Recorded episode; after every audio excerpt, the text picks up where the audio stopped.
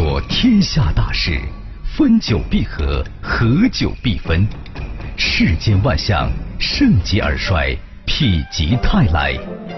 几多神秘传说化作千古绝唱，多少传奇往事尽付坊间笑谈。论古道今，评说天下，晚星画传奇。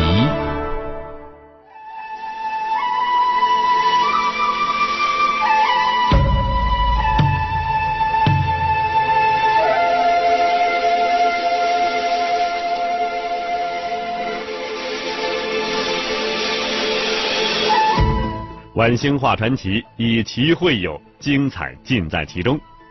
各位听友，大家好，这里是晚星画传奇节目，我是晚星。今天传奇说什么呢？一八六一年，一位悲催的皇帝驾崩了，他就是颇有争议的咸丰皇帝。从这人的个人际遇来说呀，在历代帝王之中，咸丰的命运差不多是最惨的一位。中国历史上最大的农民起义——太平天国运动，让他赶上了；西方列强入侵中国的三千年来未有之变局，让他摊上了；中国几千年封建社会的没落地位，也让他碰上。其实有关咸丰皇帝呢，我们以前只是设计过一些，比如说说慈禧的时候。那么今天呢，我们的传奇就给你好好的说一说这位最悲催的皇帝——咸丰。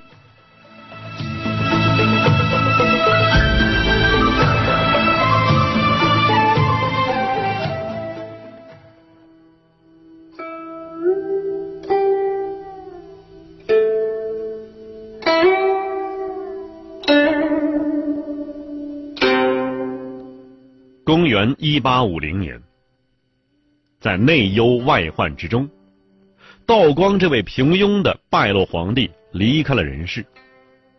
按照道光帝的遗愿呢，他的第四个儿子二十岁的爱新觉罗奕柱继承皇位。这位新皇帝就是本来不应该坐上皇位的短命皇帝咸丰。有这样一首词啊，写道：“春花秋月何时了？”往事知多少？小楼昨夜又东风，故国不堪回首月明中。雕栏玉砌应犹在，只是朱颜改。问君能有几多愁？恰似一江春水向东流。这首名叫《虞美人》的词啊，是南唐后主李煜被宋朝皇帝赵匡胤所俘之后所作的。反映了亡国之君的复杂心情，还有痛苦感受。这个咸丰皇帝呢，虽然不是亡国之君，但是面对太平天国建都天津、英法联军攻入北京、火烧圆明园等事情，相信呢其苦闷程度也是恰似一江春水向东流吧。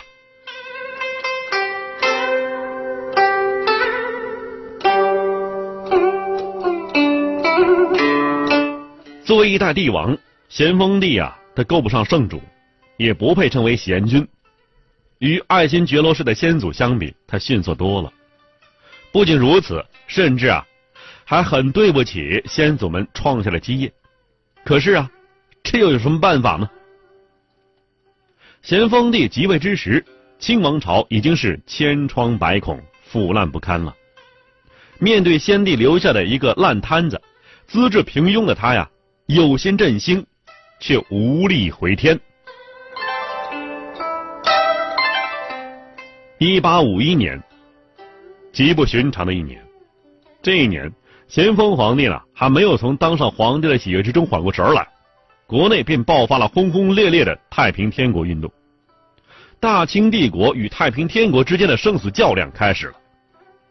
实际上呢，这也是咸丰帝与洪秀全之间的战争。一个二十岁的年轻人与一个三十八岁的成年人斗智斗勇，不是一件容易的事情啊。咸丰皇帝有广阔的领土、众多的人口、比较丰富的兵力和财力，占很大便宜。可惜啊，他生长深宫，毫无行政经验与作战经验，面临太平军这样的巨敌，委实难以应付。终于，他失望了，堕落了，失败了。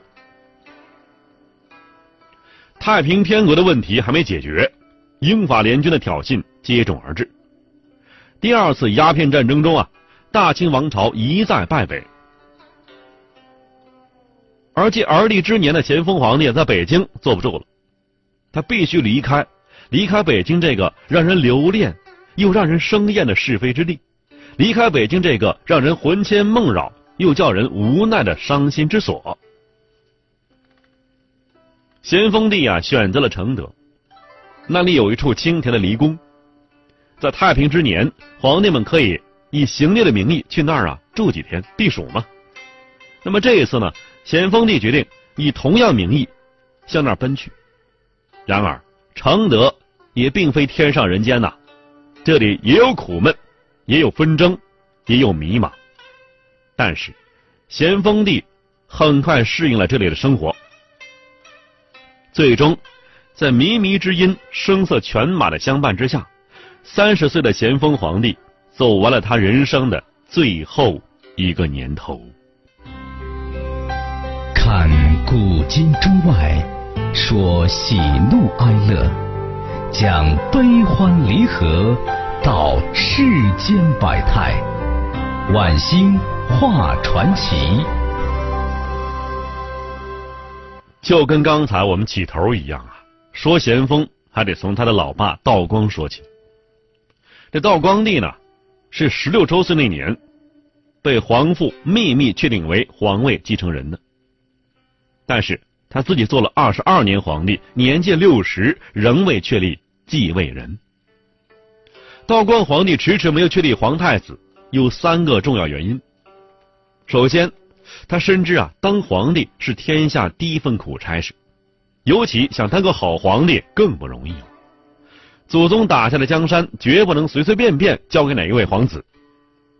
他是在大清帝国急剧衰败之时坐上龙椅的，执政以来啊，励精图治，事必躬亲，力倡节俭，甚至自己呢穿着这个破裤子临朝，那裤子上补补丁。这道光帝啊，他确实想干出一番辉煌业绩来，但是诸如吏治、河工、禁烟、漕运、盐政等等方面均没有明显起色，到头来反落下遗恨无穷的内忧外患。尤其是鸦片战争，使道光皇帝啊报得名声，就知名度而言啊，超过大清国有史以来的任何一位皇帝。然而。鸦片战争给他带来的不是什么好名声，这场战争使他蒙受了永远洗刷不掉的耻辱。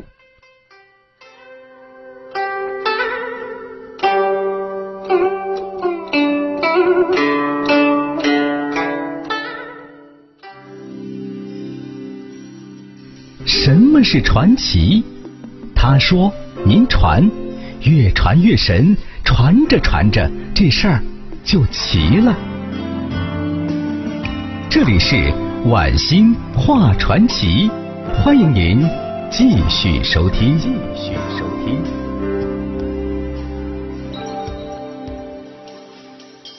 好了，今天呢，我们讲的传奇题目叫做《最悲催的皇帝咸丰帝》，咱们接着讲。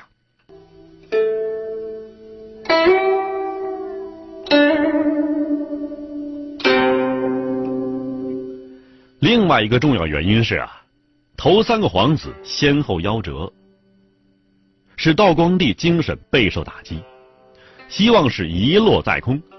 而他儿子呢，都是在二十四虚岁的长子死后才出生的。第三个重要原因是啊，道光帝老气横秋的目光，在自己晚年生育的几个娃娃皇子身上是来回逡巡，他拿不准主意啊，谁更适合继承王位。就在道光帝痛失长子奕纬之后两个月，皇四子咕咕坠地。没过多长时间，皇五子又来到人间。第二年，皇六子诞生了，接着皇七子、皇八子、皇九子相继出生。五十岁之后啊，竟然得了六个儿子，这使道光帝得到很大慰藉。他可以在众皇子中间好好选拔一番，看看谁。更有资格做皇太子。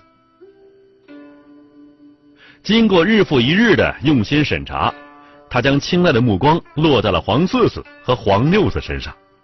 这两个皇子呢，哪个更适合接班呢？道光皇帝是左思右想，盘算来盘算去，这主意啊拿不定。皇四子与皇六子相比，各有优势，也各有劣势。皇四子的优势啊，主要有两点：首先，他是皇后之子，而皇六子则不是。其次呢，老四比老六啊早出生一年零五个月，身为兄长。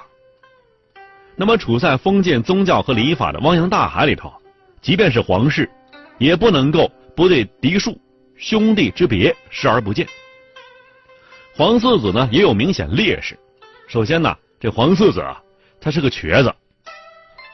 你看，为尊者讳啊，官家正史对这有损皇帝光辉形象的生理缺陷就不能记载。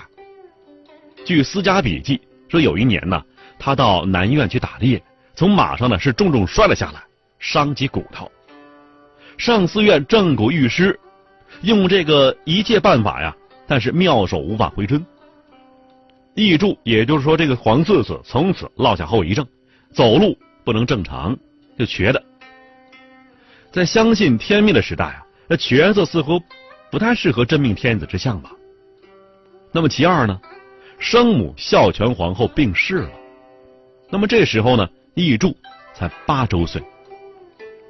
道光皇帝把他交给皇六子的生母敬贵妃来抚养。这个事儿啊。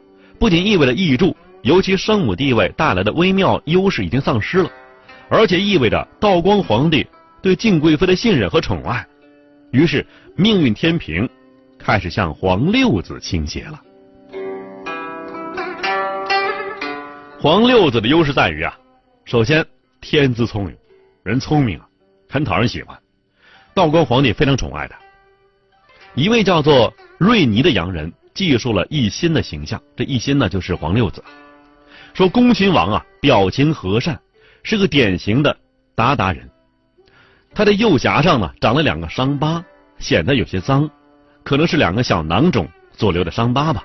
但不管怎么说，黄六子生理上呢只有一点点小缺陷，脸上只有两个小疤呀，要比瘸子皇兄的形象强多了。那么第二呢，黄六子工于骑射。黄四子奕柱稍逊一筹，每次行为打猎，老六啊都有很多猎物，骑射水平如何，对在马背上得天下的满洲民族来说尤其看重。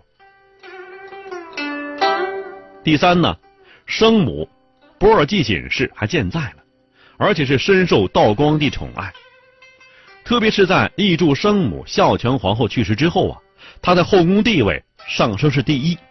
统摄六宫之事，道光帝把皇四子也交他来养育了。生母在皇父心中的独特地位，对奕心是一笔重要的政治资本。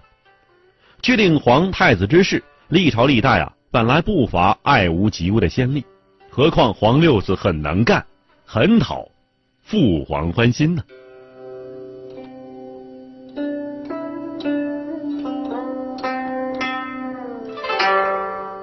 这个呢是他的优势，不过呀，这老六还有别的劣势。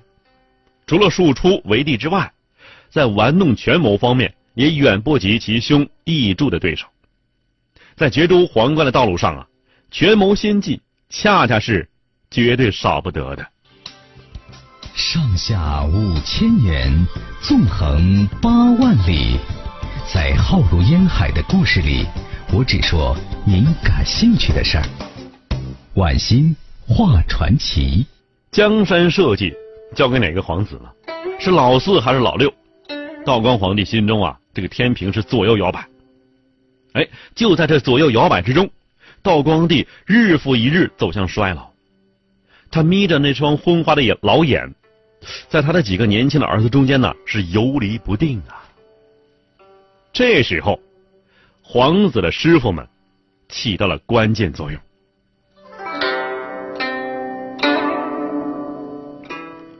皇子六岁的时候进尚书房读书，按照清廷这一规定，黄四子奕柱与黄六子奕欣相继读书就学，走上十分严格正规的学习生涯。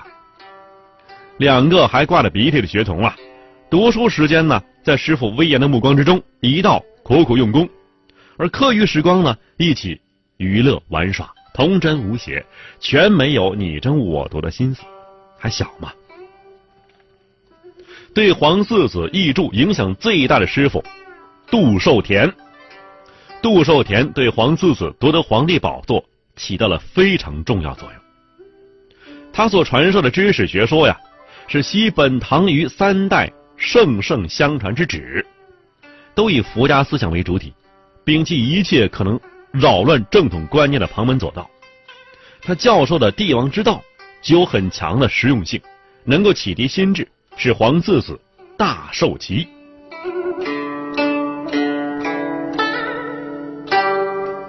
这道光帝呢，为皇六子选定的师傅是卓炳田，这个人呢。德才兼优，有丈夫豪气，不耍弄政治手腕。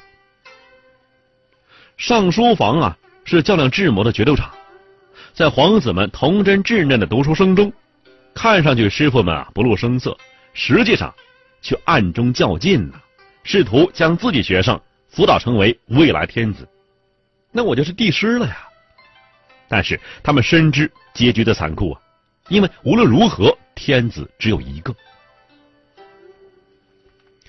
应该立皇四子奕柱为太子呢，还是立这个皇六子为太子呢？道光帝啊，一直是决绝不断。他在赐奕柱锐捷宝刀同时，又将白虹宝刀赐予一心。这两个孩子啊，各有可爱之处。自己万年之后，该将皇冠交给谁呢？他自问过千万遍，却总也决断不了啊。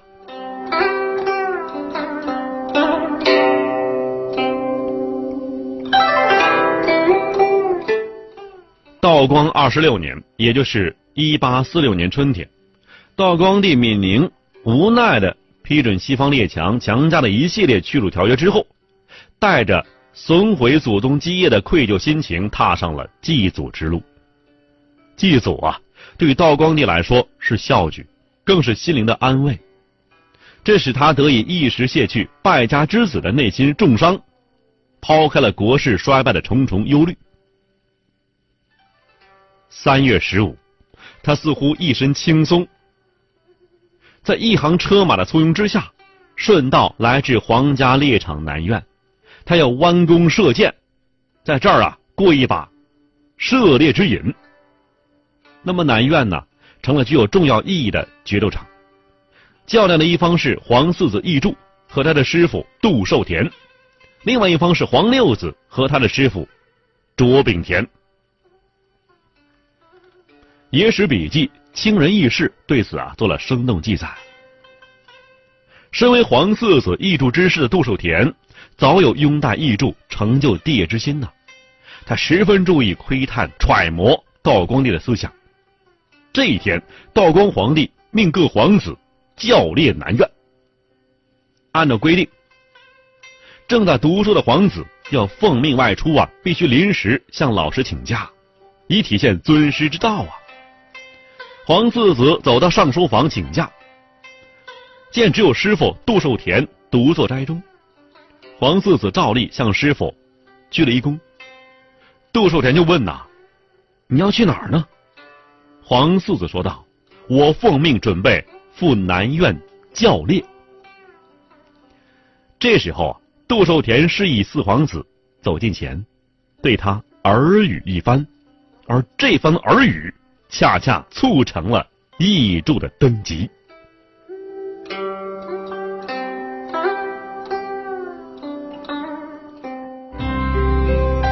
看古今中外，说喜怒哀乐，讲悲欢离合，道世间百态，晚星画传奇。